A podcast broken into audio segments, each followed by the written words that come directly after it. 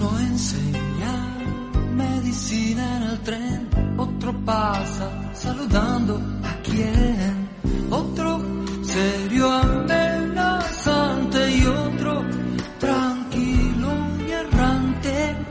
La ciudad los ama y que uno y su obra de teatro, otro con su flauta y su gato, otro poeta, periodista y otro actor y oficinista. La ciudad los ama y que los locos de Buenos Aires latiendo por todas partes. Buenas tardes, de nuevo en Voces Porteñas, los locos de Buenos Aires. Hoy también tenemos que aclarar una vez más que debería llamarse locos y locas o les loques, como dicen algunos, pero eh, hoy estamos con Graciela Novoa, una arquitecta que podemos decir que va en colectivo, así de manera graciosa, pero que han irrumpido en la escena porteña hace un tiempo, que son el colectivo de arquitectas. Y por eso la convocamos y agradecemos tu presencia, Graciela, y que nos cuentes un poco, porque esto surgió para nosotros a partir del proyecto inmobiliario en Costa Salguero, que nos taparía el río, pero contanos un poco cómo, cómo fue que las arquitectas se juntaron, armaron un colectivo y se movilizaron, dicen, en defensa de las tierras públicas, lo cual es más que noble, ¿no? Hola, ¿qué tal Juan? ¿Cómo estás? Eh, gracias por, por contactarme. Eh, efectivamente, eh, esto nos pasó el año pasado, eh, cuando nos enteramos de este proyecto de Costa Salguero, que nos interpeló inmediatamente diciendo, ¿qué es esto? Porque, porque además son tierras públicas que están concesionadas hace 30 años y cuya, desde el año 91, y cuya concesión vencía el año pasado, y para todos eso era recuperar tierras públicas. Y cuando vimos que había un proyecto de, primero que planteaba la venta de esas tierras y segundo que proponía un cambio de norma para poder construir viviendas, nosotros teníamos un grupo que yo participaba de un grupo y éramos muchas profesionales que se llama Soy Arquitecta, que somos todas arquitectas, que trabajamos en distintas cosas eh, y que básicamente lo usábamos para intercambiar gremios, eh, datos de la profesión, que lo seguimos claro. teniendo ese grupo. Eh, y ahí yo, de- a partir de ese grupo, con este tema de Costa Salguero, en cuatro días armamos otro grupo que se llamó Colectivo de Arquitectas en defensa de las tierras públicas, hicimos una carta y la mandamos a la legislatura reclamando que no se sancione esta norma, este cambio de normativa, sino que se cumpla con la Constitución, con el plan urbano ambiental y se recuperen esas tierras para el uso público. Y así fue que, partiendo de ese grupo, pudimos armar tan rápidamente ese grupo de arquitectas, que ya te digo, surgió porque partíamos de un grupo que se llama Soy Arquitecta.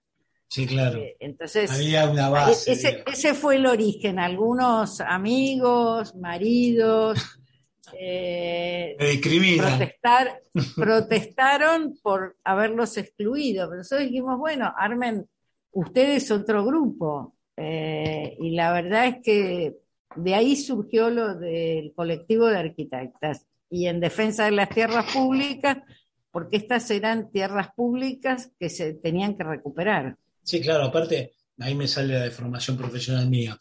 Había una manda constitucional también, de la constituyente del 96 en la ciudad de Buenos Aires.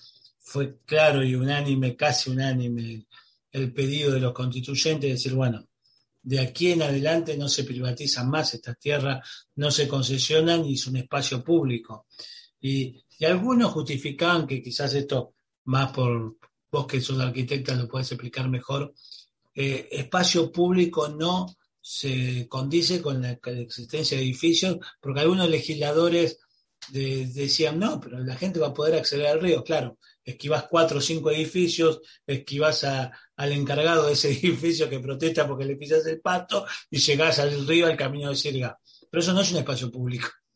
No, efectivamente, lo que sucede es que efectivamente, más allá de tu deformación profesional, el, artículo 8 de la Constitución eh, reglamenta eh, este tema del el acceso público a la ribera y a su vez el plan urbano ambiental. En su artículo 9 también plantea que a medida que venzan las concesiones, los espacios de dominio público deben ser de uso público y restricto. Esa concesión del año 91 se vencía a los 30 años el año pasado y la verdad es que como está lleno de construcciones, hay mucha gente que joven que no conoce que ahí atrás está el río. Eso nos pasó cuando fue la audiencia y cuando hicimos una bicicleteada también a la zona, que había muchos jóvenes que decían, yo conocía el lugar, pero porque venía a bailar, pero no sabía hacia atrás. Sí, claro. Que había, nunca lo había visto. Cuando, y de ahí apareció que por eso hubo muchos jóvenes que en general están más eh, movilizados por los temas ecológicos, ambientales, etcétera, que participaron de la audiencia y que se sumaron a este reclamo. Sí, porque aparte era una contradicción esto de una ciudad de espaldas al río, ¿no? Porque lo que vos decís, voy a bailar pero no veo el río, porque me lo tapa la mole que, el si vos, si vos, vas de, si vos ibas de noche a cualquiera de esos eh, lugares, no tenías ningún registro de que que había detrás. Además no ibas y te ibas a la mañana, a la madrugada, pero te ibas por la costanera, no veías lo de atrás. Es más, es un lugar que descubrimos a partir de esto y hacer varias cosas ahí como una plantada de árboles eh, cuando, cuando fue el día el 24 de marzo de este año. Eh, que fuimos con la Defensoría del Pueblo y se plantaron, la Defensoría plantó árboles ahí, el colectivo de arquitectas también fue ahí, que en realidad es muy usado por muchos vecinos de la Villa 31 los fines de semana, que van a pescar, van a bañarse al río y van a pasear a ese lugar. Bueno, en la audiencia, y ahora te, llevo a un éxito para mí de ustedes, porque muchos fuimos convocados nosotros, Nosotros lo que hicimos fue, incentivar, la participación. incentivar que la gente se anote, participe y opine. y la fue verdad una audiencia pública histórica. Absolutamente. Y, en esa audiencia que no solo participé, sino que la escuché y la vi toda, hubo muchos que recordaban haber ido de picnic, haber usado la costanera como un espacio recreativo, de dispersión, de acceso directo al río, que yo viví la etapa de las piletas de Punta Carrasco, de chiquito, cuando estaba en la primaria, pero no viví esa, esa sensación de ir, poner la canasta, por decirlo de manera que se entienda, los sanguchitos, pero sí las piletas. Y la verdad que era un lindo espectáculo, porque vos la pileta, el río estaba, no te podías bañar porque está contaminado, pero era un lindo lugar de esparcimiento cuando estaban, yo he ido a las piletas de Punta Carrasco y el paisaje, tener ese río enorme enfrente y poder verlo, que no se puede, la verdad es que es maravilloso, porque una ciudad como Buenos Aires, que no tiene, el único paisaje que tiene es el río. Exacto, que es un, aparte el río de la Plata es un río único en el mundo, cuando llegaron los conquistadores lo llamaron mar dulce, porque al probarlo era dulce, pero decían, esta extensión no es de un río, sino de un mar. Y yo también tuve la oportunidad de viajar a Montevideo y ver la diferencia, ¿no? Cómo ellos sí aprovechaban la costanera y nosotros la teníamos ahí como olvidada, tapada eh, por todo. Y esto también te daba para preguntarte, ¿por qué nosotros los porteños no tenemos esta misma vivencia de la costanera, no? Bueno, lo que pasa es que en Montevideo primero tienen playa, porque tienen, la costa uruguaya tiene arena y la nuestra no. Ah, Entonces ya el hecho, el hecho de tener playa cambia totalmente la situación. Ah, el, detalle que no conocía.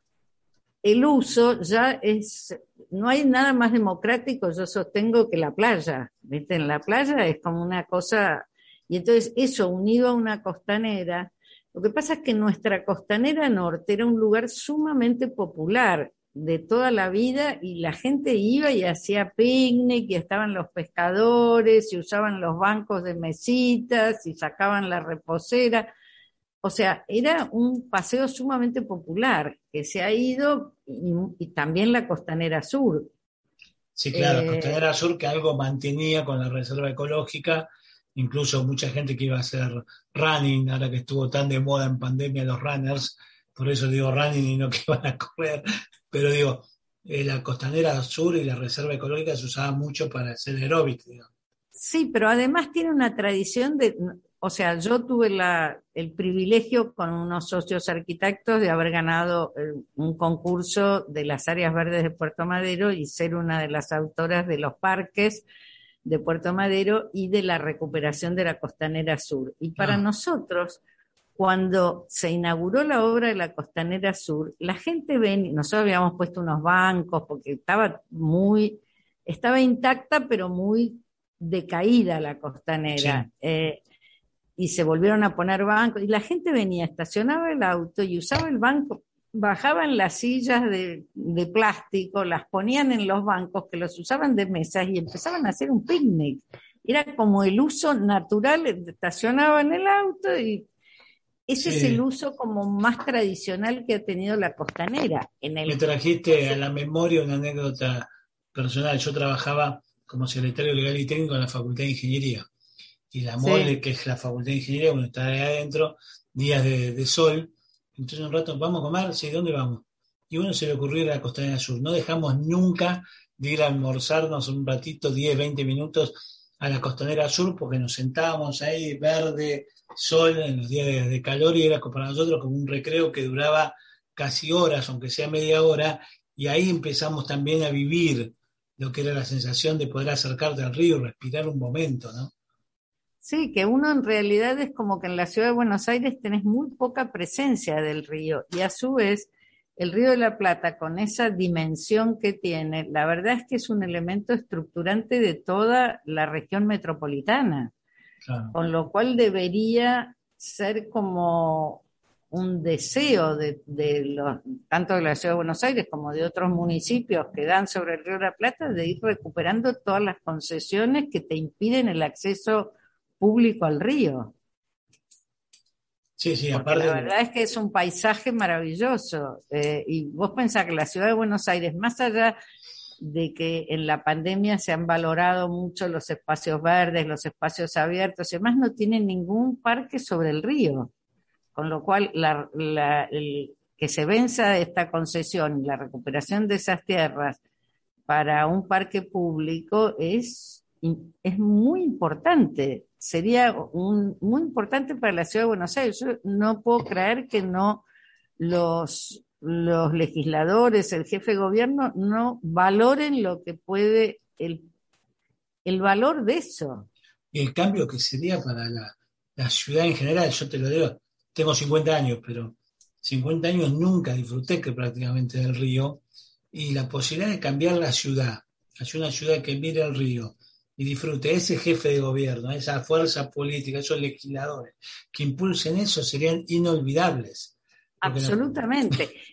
encima esto de Costa Salguero está como la posición que tiene en la ciudad de Buenos Aires es como bastante en el medio, sirve para el sur, sirve para el norte, es como bastante de bastante fácil acceso, está a un paso del Parque 3 de Febrero, que es muy utilizado los fines de semana por gente que no necesariamente es vecina del barrio, con lo cual sería sumamente usado.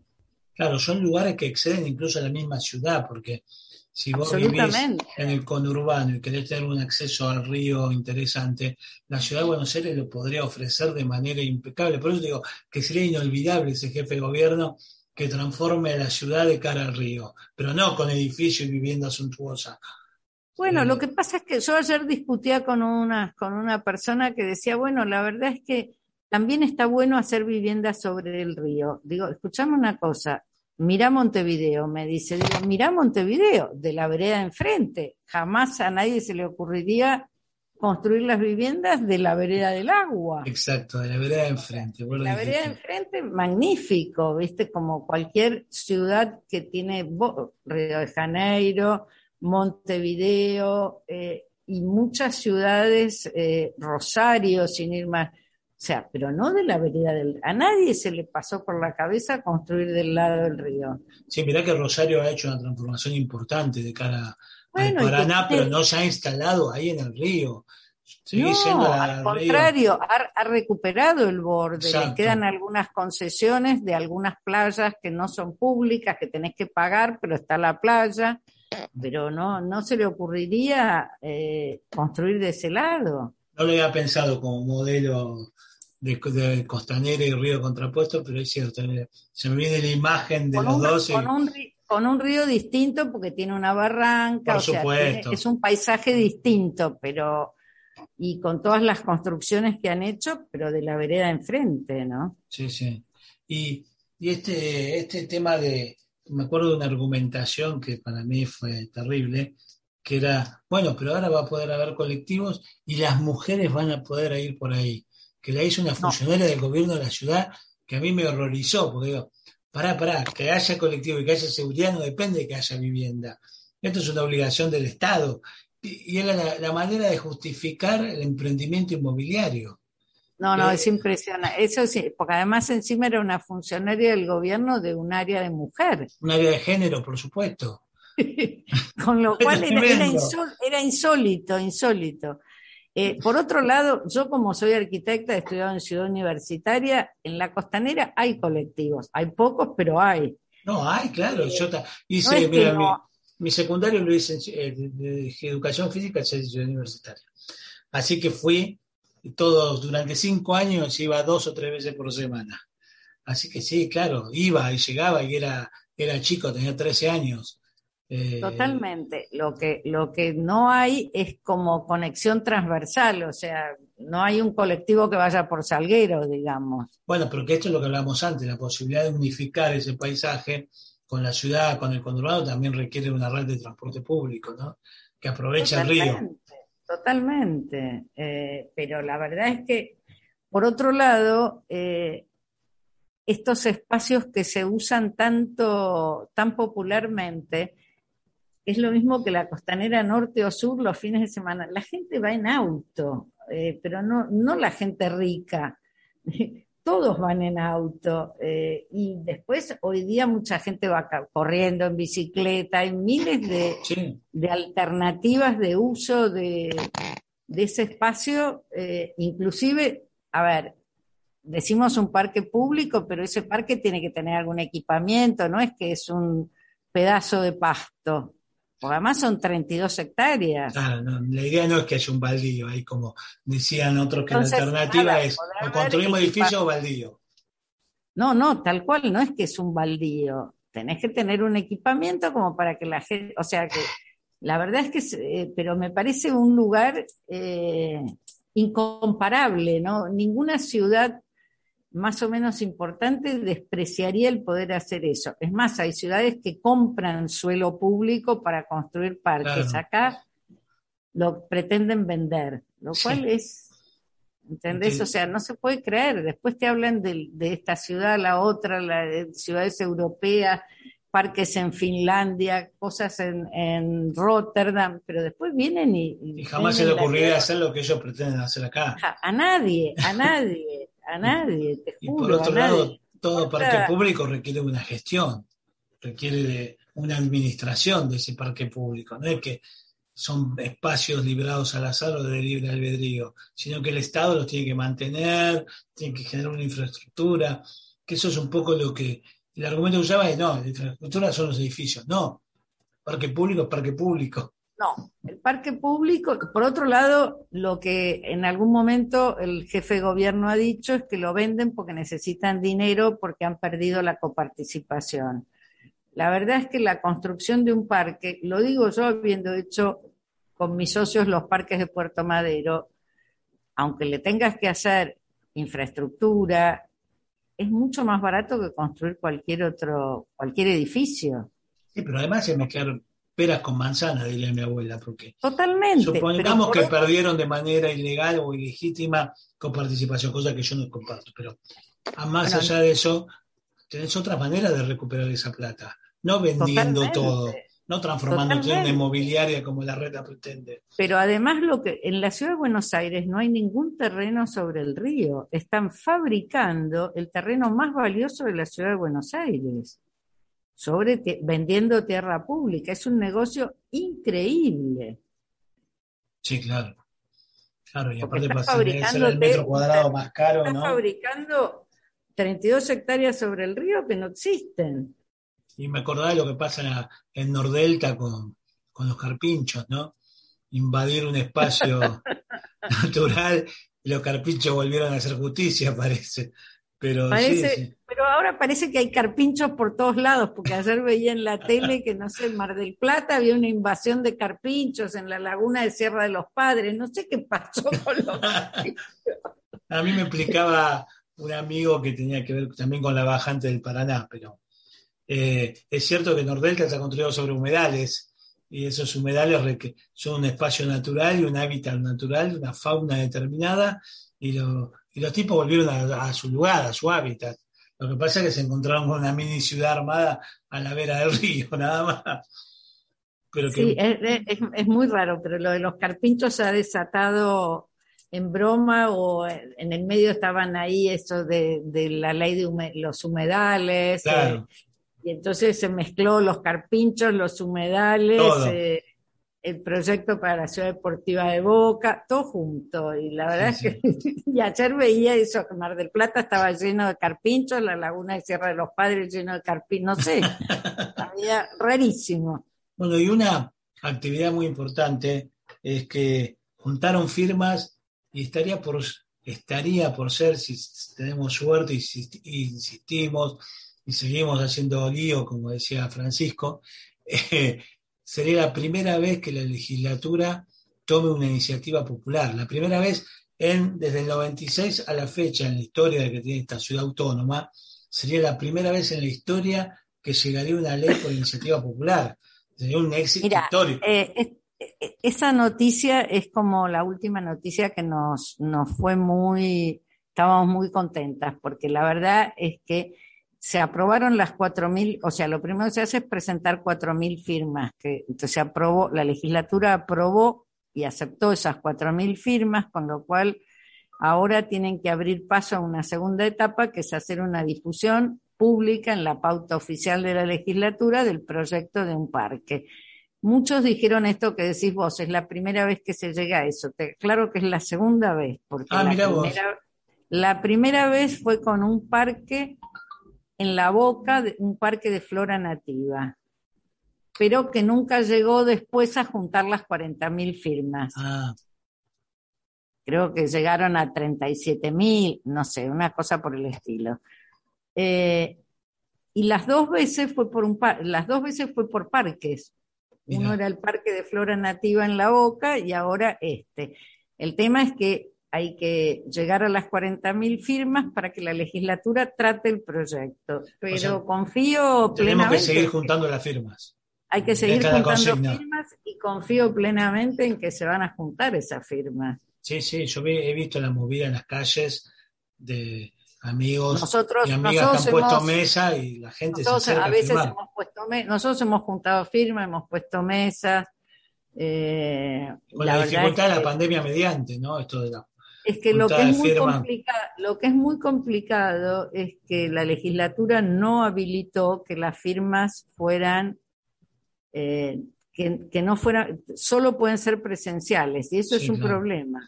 Bueno, eso es, fue una locura que no nos adaptamos a los nuevos tiempos. ¿Te imaginas que si hubiese sido virtual tendría no 40.000, 120.000 firmas? Bueno, está bien, pero entendés Pero- probablemente, pero la verdad es Lamentablemente que no se acepta una nueva forma de participación que aparte Que por sean- cuestiones de salud, que no, no lo aceptó ni la Cámara Nacional Electoral. que sean presenciales es una dificultad, porque muchas de nos, Y mucha nosotros gente no hemos mesas y muchas compañeras nuestras no han querido ir a las mesas porque no, porque no están de acuerdo. Sí, sí. Bueno, Ah, no es totalmente respetable. Por supuesto, están vacunadas o gente misma que no se acerca por este temor a la, a la pandemia que es real, que existe, que... Sí, total, pero es, es totalmente cierto. Pero bueno, confío en que igual consigamos, pese a que sean presenciales, eh, juntar las 40.000 firmas y que la legislatura debata este tema. Me parece que es un tema que amerita, así como hubo un debate de 2.000 oradores en la audiencia pública, deberías de, eh, debatir la legislatura este tema. Igual Sí. por ahora lo que, lo que hizo el jefe de gobierno fue prorrogarle a Telemetrics la concesión hasta el año que viene. Sí, claro. Mientras tanto, hay que seguir. En vez de el show debe continuar, el negocio debe continuar, ¿no? Por otro Y- lado, el otro día me decían, yo no tengo, no tengo, no puedo afirmar que este dato sea cierto, que el canon que pagaban era hasta el 2020 de un millón de pesos por mes. Eso hoy día son 5.500 dólares para Nada. tener eh, alguna noción. Y que probablemente ahora haya tenido un aumento del 50%. De ser así, se- serían menos de 10.000 dólares por mes. Por otro lado, accedimos a un plano eh, que nos muestra la ocupación de, de toda el Costa Salguero y hay como treinta y pico de, subconcesiones que el concesionario principal tiene concesionado a- al boliche Caix, a un, eh, a un gimnasio, a un barcito, a distintas, son subconcesiones dentro de la concesión general. O sea que eso también es todo un negocio. Y que rinde mucho más que los 5 mil dólares que pagan. Absolutamente, absolutamente. Mira, me acuerdo los precios para hacer fiestas de, de egresados que hacían los estudiantes secundarios ahí, precisamente en Costa Salguero, y ya con un fin de semana pagaban el canon. Obvio. Lo cual tampoco. cuando, cuando decimos Yo negocio, entiendo- el negocio de los privados, no, nunca el Yo negocio del entiendo Estado. que es una concesión heredada, porque es una concesión del año 91, no es que, pero, pero como se la están renovando, pero se la están renovando porque dicen que no pueden mantener el predio, no pueden garantizar la seguridad del predio, por eso le renuevan la concesión.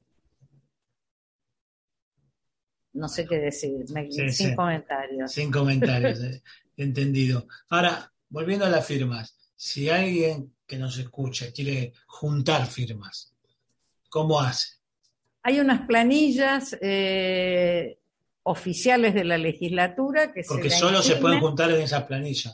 solo se pueden juntar en esas planillas. ¿Y esas planillas dónde están? ¿Dónde, la- ¿De dónde las saco? A ver, vengo yo eh, y digo, quiero juntar firmas.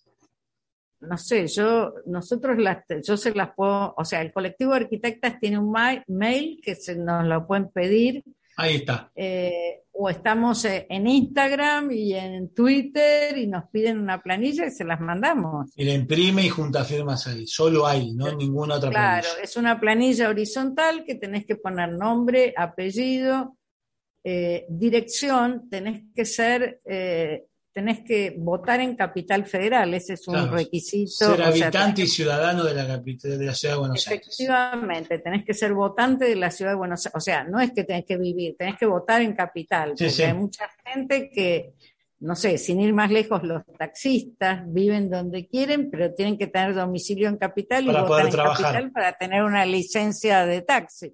O sea que, bueno, lo que tenés que hacer es estar en el padrón electoral de la ciudad de Buenos Aires. Entonces pones esa dirección, la dirección donde vos votás, tu número de documento y firmás, nada más.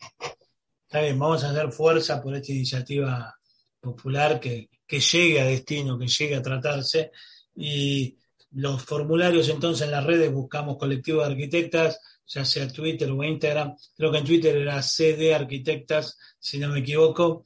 Así Sí. que también lo vamos a publicitar en nuestras redes para pedirles. Agradecemos, agradecemos porque está muy bueno eh, eh, firmar. Yo, a veces tenemos eh, datos de dónde hay mesas y demás, pero en general hemos tratado de no difundirlo porque muchas veces después lo difundimos y la gente va y no hay nadie. No, es como complicado ese tema. Y claro, suponete que pasó que la mesa no se pudo armar o, o uno se enfermó o uno tuvo un problema que llevaba la mesa y tenía las Nos planillas. ha pasado y después nos dicen, no, pero ese lugar que nos mandaste fuimos y no había nadie. Bueno, No, bueno, pero aprovechemos las redes para pasarnos archivos, lo imprimimos en nuestra casa y generalmente Totalmente. uno en su casa, su familia ya es un montón de firmas y sus amigos a los que ve, con los que se encuentra y hacemos fuerza, sobre todo un ejercicio de democracia participativa, ¿no? Importante. Absolutamente. Y en defensa del río, que no es poco.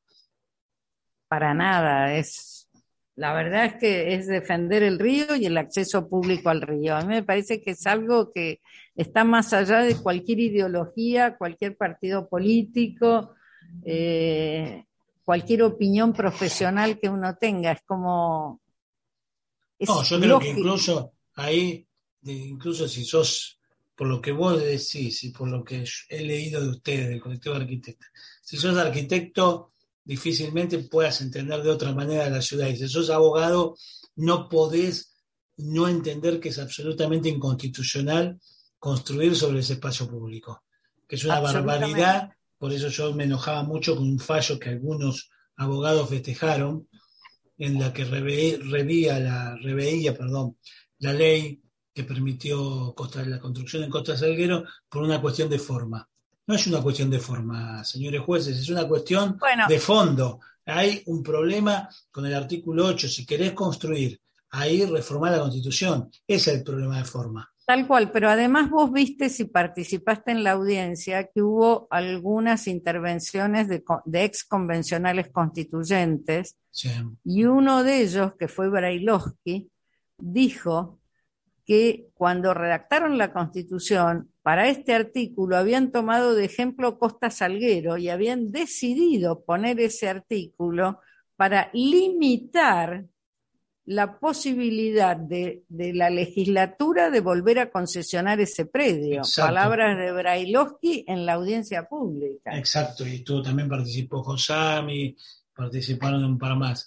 En la audiencia No, pública. Pe- Pedro, ¿qué? Pedro Pedro, Kesselman. estaba hablando de Pedro, que, que también ha tenido una participación muy importante, pero aparte, hoy hay algunos convencionales, la mayoría, de- creo que fue por unanimidad, que el bloque radical de la Convención Constituyente impu- impulsó este artículo 8 y algunos de ellos ahora están justificando esta construcción. Bueno, justamente los votos en la legislatura también hay que tener presente con esto del río, en- ahora que estamos en elecciones legislativas, eh, los votos que han aprobado todo esto son los bloques de Junto por el eh, de- del PRO o Juntos por el Cambio, los radicales y los socialistas. Ah, los socialistas es una cosa increíble. Solo en este país pasa lo que pasa. Yo no conozco otro caso. He, he conocido muchas defecciones de partidos, pero nunca una como la del Partido Socialista. La verdad que es increíble. La Ciudad de Buenos Aires nos sorprende día a día. Pero bueno, yo no tengo- te quiero agradecer muchísimo esta participación, ha sido esclarecedora. Sabemos dónde vamos a buscar planillas, lo vamos a repetir eh, hasta el cansancio. Muchas porque- gracias, muchas gracias a vos, Juan, y nada. Porque por- Porteñas toma partido en este caso, como muchos otros, y estamos por defender el río.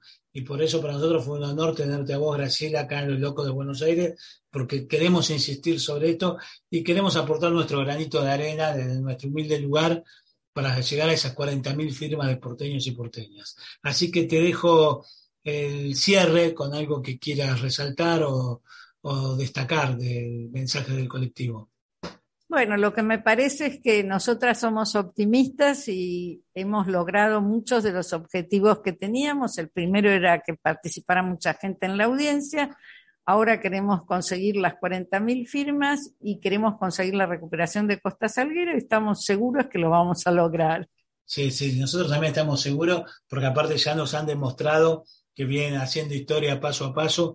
Así que de nuevo, muchas gracias. Y nosotros nos vemos, no, nos vemos, nos escuchamos la semana que viene, como siempre, los viernes a las 19, acá en Los Locos de Buenos Aires. Gracias, Graciela.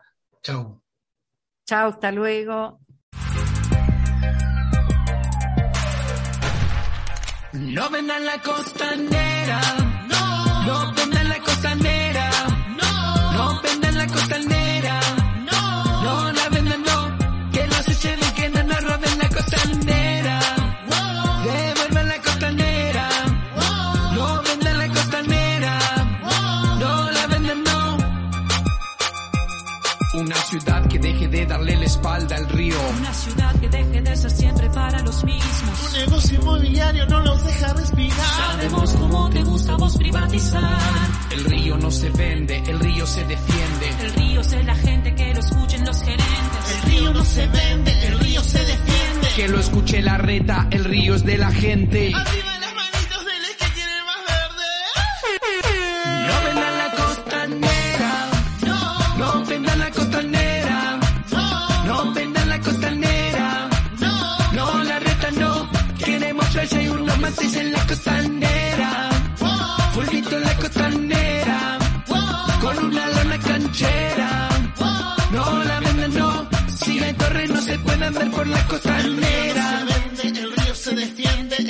de la gente que lo escuchen los gerentes. El río no se vende, el río se defiende, que lo escuche la reta, el río es de la gente.